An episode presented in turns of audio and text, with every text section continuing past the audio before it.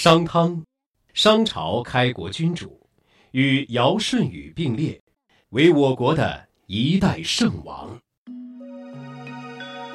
在三千六百年前的某一天，商国君主汤外出游猎，看见郊野的四方张着罗网，张网的人正在祝祷，说：“愿从天上来的，从地下来的，从四方来的，都进入我的罗网。”汤听到了，说：“这样不就把禽兽全部打光了吗？”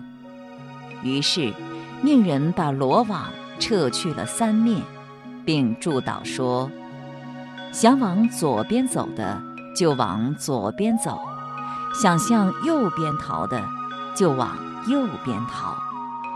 不听从命令的，就进入我的罗网吧。”诸侯听到了这件事，都说：“汤真是仁德到了极点，就连禽兽。”都受到了他的恩惠。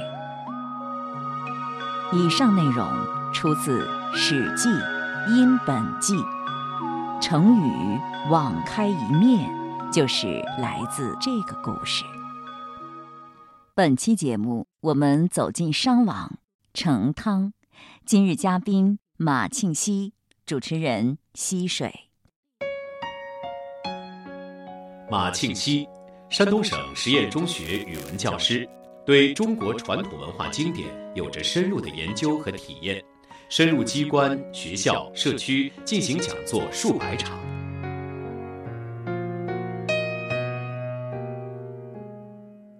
那今天我们给大家介绍商朝的开国之君成汤，先从汤的故事说起。比较有名的就是那个网开一面的故事了。那你说这只是汤王的一种善良吗？这就是一种仁爱之心。这种仁爱之心是人人都有的。实际上，有的时候我们没有意识到。但是张网打猎的这个人，好像他就没有这种仁爱之心。他实际上可能是利益大过了这种仁爱之心。孟子还讲过，他说：“如果看到一个小孩子就在井边上，马上就要掉下去了，这个时候任何一个人，包括是一个逃犯，他第一反应都是我要把这个小孩子救下来。那现在张王打猎的这个人，如果他看到这样一个小孩子，他肯定第一反应也是这样的，所以他还是有仁爱之心。所不同之处呢，就是他的仁爱之心可能被利欲。”盖得更深一些而已。那《史记》当中记载了这样一个故事，就是说明成汤王的这种仁心爱心吗？应该是。我们一般都是把人命看得比禽兽都要贵重一些。现在我们对禽兽都有仁爱之心，那对人更不用说了。这是一个正常的推理过程。这是汤王的一个故事，我觉得这个故事还是挺感人的，因为他把这个网去掉了三面，只留了一面。我觉得这个行为不是一般人能够做出来的，所以才显得这商汤王他伟大，有点不同寻常。是是。只能说是商汤王这个时候，他道德修养比较高了，已经。我还听说过成汤王这样一个故事，这个故事听起来就好像有点神了哈。就是说，商朝的初年呢，发生了一场旱灾，这场旱灾一直延续了七年，草木也枯死了，庄稼也没有什么收成。这时候呢，商汤就在郊外设立这个祭坛，天天派人举行祭礼，祈求老天能够早一天的下雨。结果呢，怎么求雨都无济于事。那最后一年，这个史官们占卜说，祭祀啊，除了要用牛羊做祭礼之外，还要用人做祭品。那这个商汤王沉吟了一下，想了想，就说：“我祭祀占卜求雨呢，是为了老百姓，怎么能焚烧我的子民呢？那就烧我来祭天吧。”然后呢，他就把自己的头发呀、指甲呀剪掉，呃，沐浴洁身，命令左右啊，把这个祭祀的柴火架起来，向上天祷告说：“我一个人有罪，不应该惩罚万民。”等等。那祷告完了之后呢，他就坐到了这个柴上，左右正要点火的时候，这时候乌云四合，大风乍起，人们望眼欲穿的这个大雨骤然而至了。这就是历史上有名的。汤岛桑林，你觉得这个故事可信吗？我感觉还是可信的。呃，虽然说在这个记载里面，比如说汉情是不是延续七年，啊等等这样一些，呃时间点，后人在传说的过程当中有没有夸大的成分，这个咱考证不了。但是就是说，在天汉的时候，作为天子去求雨，这个一点都不稀奇，历朝历代的皇帝都会这么干。咱就举离我们最近的满清王朝来说，我们看在康熙皇帝他的实录里面叫《清圣祖实录》，他就讲他在位五十六年，都有五十年的时间，基本上年年都要求雨，而且他求雨的时候非常非常的虔诚。我们在这里看到他是沐浴洁身，嗯，康熙皇帝也是这个样子，他在求雨的时候沐浴。呃，吃很少很少的饭，都是素菜素饭，要在宫廷里面跪三天三夜，到第四天的时候不坐轿不坐辇，要步行着到天坛去求雨。但是往往是到他的步行去天坛求雨的时候，回来也是步行。他就讲回来的时候，那个雨下的都能没过鞋。哇，所以通过这个来看，我们往前倒推的话，康熙皇帝，我们讲这都到了满清王朝，这都是我们王朝的末期。那上古的时候，人们的道德好像更虔诚一些，更纯粹一些。那康熙皇帝能做到这一点，商汤王能做到这一点，我想并没有什么奇怪之处。嗯，就是说人的至诚达到了极处的话，是可以发生奇迹的。精诚所至，金石为开。这种祷告祈祷，我们民间里面主要的就是靠这种至诚诚敬。像商汤王他这种诚敬，我们完全可以想象的出来，是非常非常纯粹的。不用说商汤王，到宋代的时候，苏东坡，我们比较熟悉这个人，他不会骗人。我们现在能看到的记载，他就求过好几回雨，下了雨之后，他还很高兴的写词写诗来记载这件事情。一开始求的雨还很小，他觉得这不行，再大一点 再求，哎，接着就来一场大的，这都是事实。但是成汤的做法已经到了极处，因为他是要把自己烧死的，就让人不太可以相信了。这个地方，因为它有一个前提，负责占卜的这些史官呢，已经说了要用一个人来做祭品才行，那用别人。嗯，肯定是不行。本身为什么求雨啊？就是为了挽救天下的百姓。现在一个人还没有救，先杀一个，这个肯定不行。那如果说非要用人做祭品的话，那就让我来吧。我们想想，以商汤的他这种道德修养，这个完全能做得出来。那他的手下也不会同意啊。这是一个悖论。您比方说，如果不听呢，就属于违背天子的命令；如果听呢，又把天子烧死了，这是一个悖论。但是他可完全可以下命令要求就要这么办。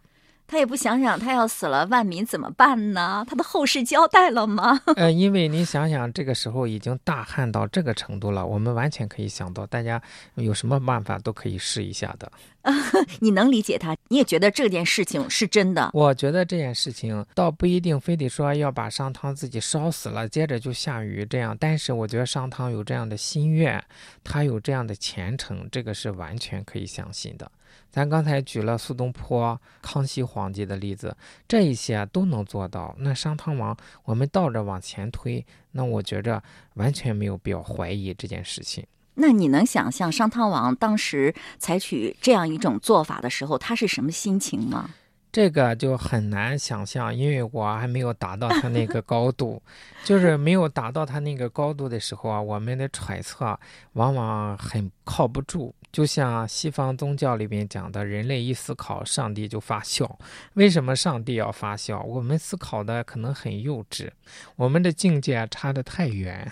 所以说，并不是这样的事情不可能，是以自己的境界，这样的事情是无法想象的。是，比如说，呃，书上记载谁谁谁活两百岁等等这样一些，我们觉着怎么可能？可是我们清朝的时候，有个人就活了二百多岁，偶尔的还有。那上古的时候比较淳朴，人的欲望比较少，活到一百多岁恐怕也是很正常的。咱以前举过这个例子，跟一只蚂蚁说一个人能长到两米高，他肯定觉得不可思议。蚂蚁基本上都相当于是一个平面，他怎么能想到可能爬过我们的脚面子，对他来说就是一座高原？他肯定想不到，哎呦，这个生命个体还能到两米多，这肯定是神话。我们以此来类推的话，我们有的时候就处在蚂蚁的境地，有的时候比我们境界高很多的人，他做的事情我们是难以想象的。如果我们当场见了，可能会相信，但是还惊叹，咱做不到。如果没见，尤其我们现在又讲究怀疑，那我们就觉着，哎呦，这肯定是编的。嗯，我觉得在我们看来，一些不可想象的、完全不可信的事情，也未必不是真的。是的，我们相信的、认为是真实的事情，也未必就是真的。是，现在不是流行一句话吗？叫“你以为你以为的，就是你以为的呀”，说的还是有道理的。好，所以说我们也不要轻信，但是呢，也不能总是怀疑哈。是是，这两种态度都不对。嗯，那什么态度是对的呢？就是咱们要从道理上来想一想，这是能讲得过去的，这个我们就选择相信，因为这是一种很优秀的品质。我们宁可选择相信我们的先人有这样优秀的品质。什么叫文化自信？我们对这些好的方面，首先要自信，不能说凡是好的或者离我们年代久远的，我们就一概嗯斥为是荒诞的，是迷信。现在我们好多人就是很矛盾，一方面夸耀我们的历史有多么悠久，另一方面呢，他对于呃上古的历史，他又持排斥与怀疑的态度，而这本身就是很矛盾的一种态度。嗯，那我们不妨看到一些自己还暂时无法了解的事情的时候，就先把它搁置在一边，自己呢要不断的追求进步和提升，在这个过程当中，你就更加有判断力了。是的，是的。嗯，当一些可信可不信的时候，如果是比较好的事情啊，我个人是先选择相信，最起码给自己一点信心，呃，让自己积极向上。我觉得这样的态度是不是更积极一些？嗯。对于商汤及其之前的历史，我们所能看到的记载是很少的。所以，一般人们似乎更愿意把它当作神话来看待。在我看来，即使是神话，也蕴含着朴素的人生哲理，能够带给人们以启迪。你感受到了吗？通过这一番谈话，我感到，无论是商汤还是康熙、苏轼，他们绝不仅仅只是一个心地善良的好人。更是一个世事洞明的智者。就拿那个网开一面的故事来说吧，从中除了能看到汤王的人心之外，我们还能感受到他的智慧。孟子曾经说过这样一段话：“不为农时，谷不可生食也；促谷不入乌池，鱼鳖不可生食也。”斧金以石入山林，材木不可生用也。意思是说，农人劳作不违背农时，谷物就吃不完了；下网捕鱼不用网格细密的罗网，鱼鳖就吃不完了。在一定的时节入山林砍伐，林木也就用不完了。你瞧，这不就是遵循自然规律？合理的利用自然资源吗？所谓绿水青山就是金山银山，所说的不也是这个道理吗？这就是让老百姓过上好日子的基础，也是仁政王道的开始。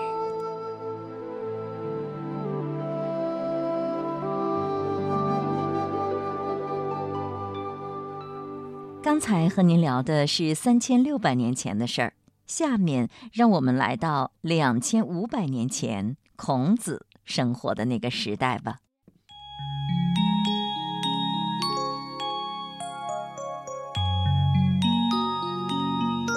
手如柔荑，肤如凝脂，领如虬蛴，齿如护膝。琴手峨眉，巧笑倩兮，美目盼兮。她的手就像嫩草那般柔软，她的肌肤就如凝结的油脂那般细腻，她的颈项丰润柔嫩，如天牛之子。牙齿洁白整齐，如护瓜之子。她有饱满的前额，弯弯的眉，美丽的眼睛，顾盼生姿。好看的嘴角，巧笑动人。清朝人姚继恒由衷地感叹：“千古颂美人者，无出其右，是为。”绝唱。诗中描绘的美人是谁呢？这诗句出自《诗经·卫风·硕人》，描绘了春秋时期齐国的公主卫庄公的夫人庄姜美丽的姿容。庄姜出身高贵，她的婚姻却不幸福，因为婚后无子，受尽了冷落。魏国人就做了这首诗来表达对她的赞颂与同情。当然，下面的内容并不是向你介绍美人，《论语》中的一则就引用了这首诗。子夏问曰：“巧笑倩兮，美目盼兮，素以为炫兮。”何谓也？子曰：“惠氏后素。”曰：“礼后乎？”子曰：“岂愚者伤也！始可与言诗已矣。”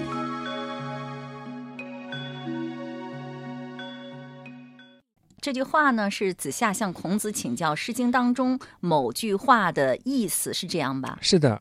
子夏问的这句话看起来就是形容一个女子非常美丽的句子，这句话很难懂吗？还要向孔夫子请教。这就是说，我们讲子夏在反复的读这个《诗经》的时候啊，可能有了新的理解，不是字面的意思，而是这句话是内有深意的。是，我们就讲通过这一些叫举一反三嘛。我们看巧笑倩兮，美目盼兮，这个倩是很美好啊。嘴角这个地方笑得很美，那有个前提，他的嘴得长得很好看才行。美目盼兮，盼，古人有讲是眼珠黑白分明，有的是眼眼波流动，那一定是黑白分明又能眼波流动，这才是判很美。但有个前提，他的眼睛得长得很美。如果他长了个死鱼眼睛，就谈不上美目，那也就怎么着也盼不起来。因为《诗经》还有句“素以为炫兮”，“素以为炫兮”这一句啊，也是出自《诗经》里面的。我们现在看到的《诗经》版本呢，只有“巧笑倩兮，美目盼兮”，并没有“素以为炫兮”这一句。所以呢，我们古人也讲，可能这是佚诗，就是已经散佚了的诗篇，咱们并没有看到。这个素以为炫兮，就是对巧笑倩兮和美目盼兮的一个总结。素就是咱们讲要画画的时候，比如这个宣纸是白色的，只有在这样洁白的纸上，炫就是绚烂五颜六色，只有在这样洁白的纸上才能画出非常好的图画来。这就是先要有素，然后才能画出绚丽的画来，是这样一个意思。那前两句不是讲的美人吗？怎么到这儿就成了画画了呢？哎，你看，这就是要是夫子在的时候啊，肯定说哎，不能跟李老师谈《诗经》啊。为什么呢？就是看到这一个，想不到那一个。你看，应该是看到巧笑倩兮，美目盼兮，先要有好的呃嘴角啊，先要有好的眼睛，才能做出来好的笑容来。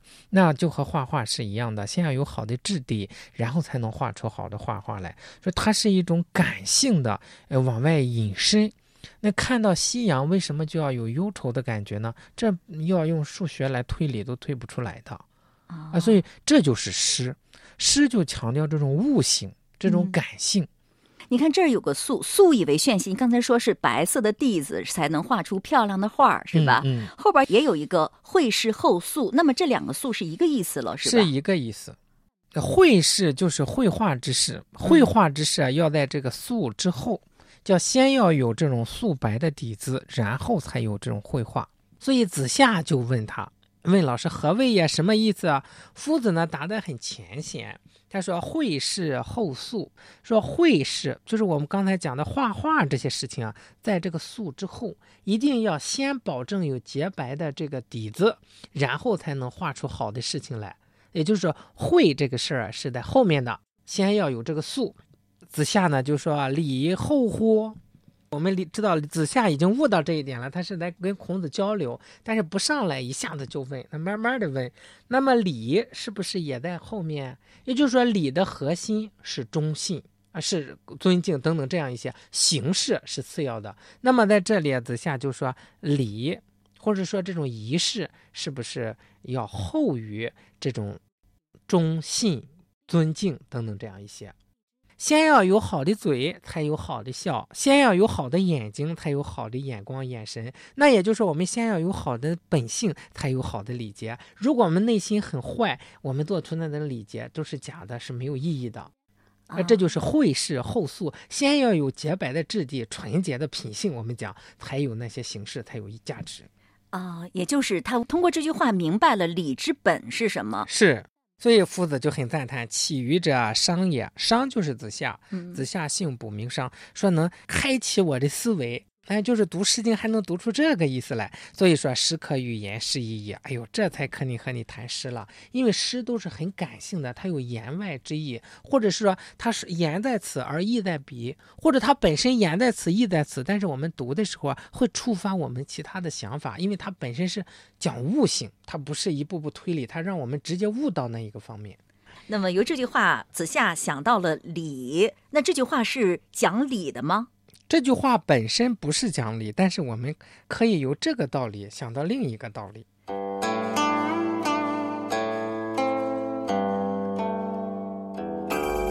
说了半天，这句话还是讲理之本的，让我这初学者怎么觉得这么绕啊？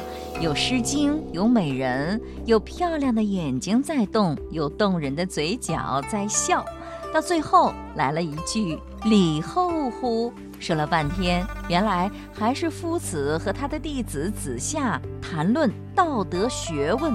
这就是礼，看重的是本质，而不是形式。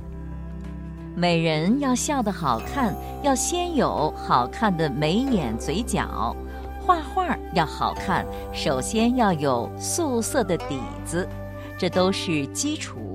如果再深究一步，一个人要持久动人，仅有好看的眉眼嘴角也是不够的，毕竟这也是形式。一张画有水准，仅有素色的底子也是不够的，这也是形式。说来说去，外表形式无论怎样华丽，都是为内容服务的。否则，便是那镜中花、水中月，终是虚幻不实，也不能真正打动人心。今天我们谈论古之礼，总会觉得有些隔膜。那久远时代的名词、讲究、形式，很容易让人觉得陌生、疏远。其实。不管形势如何变换，不管古人今人有多少不同，所追求的本质都是不变的。人们真正在意的都是那一份真，真心实意、忠诚仁义，是人们永恒的追求。这才是真正的礼。子夏问曰。巧笑倩兮，美目盼兮，素以为炫兮，何谓也？子曰：会事后素。曰：礼后乎？子曰：起予者商也。始可与言诗已矣。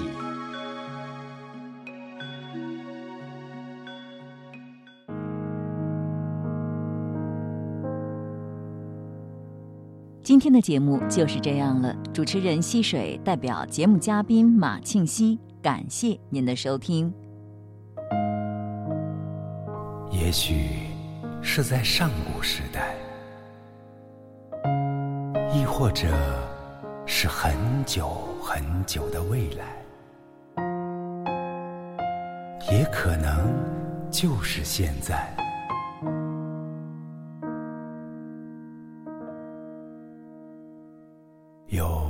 这样的一些城邦和村落，那里的人们奉行大道，和睦相处。老人们可以安享天年，孩子们都会得到良好的教育。就算是身有疾病的人、残障的人、孤独的人，也都能够得到很好的照顾，而不会被遗忘和抛弃。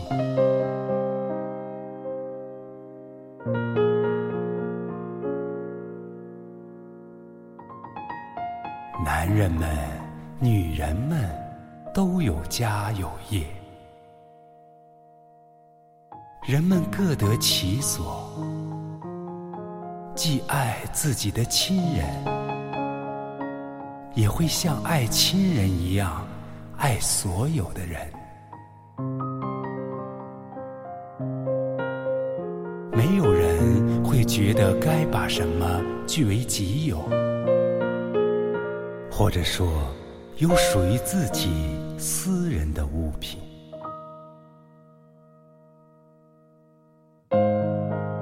只要有需要做的事情，就一定去做。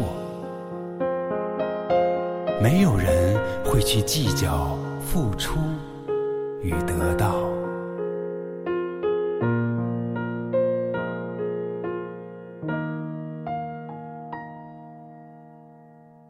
那是一个怎样的世界？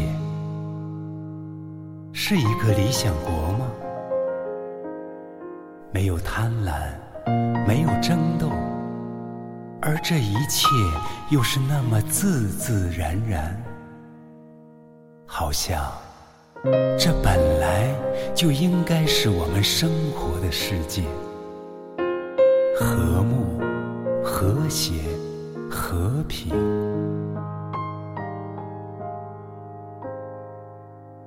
这也许是在上古时代，亦或者是很久很久的未来。当然，也可能就是现在。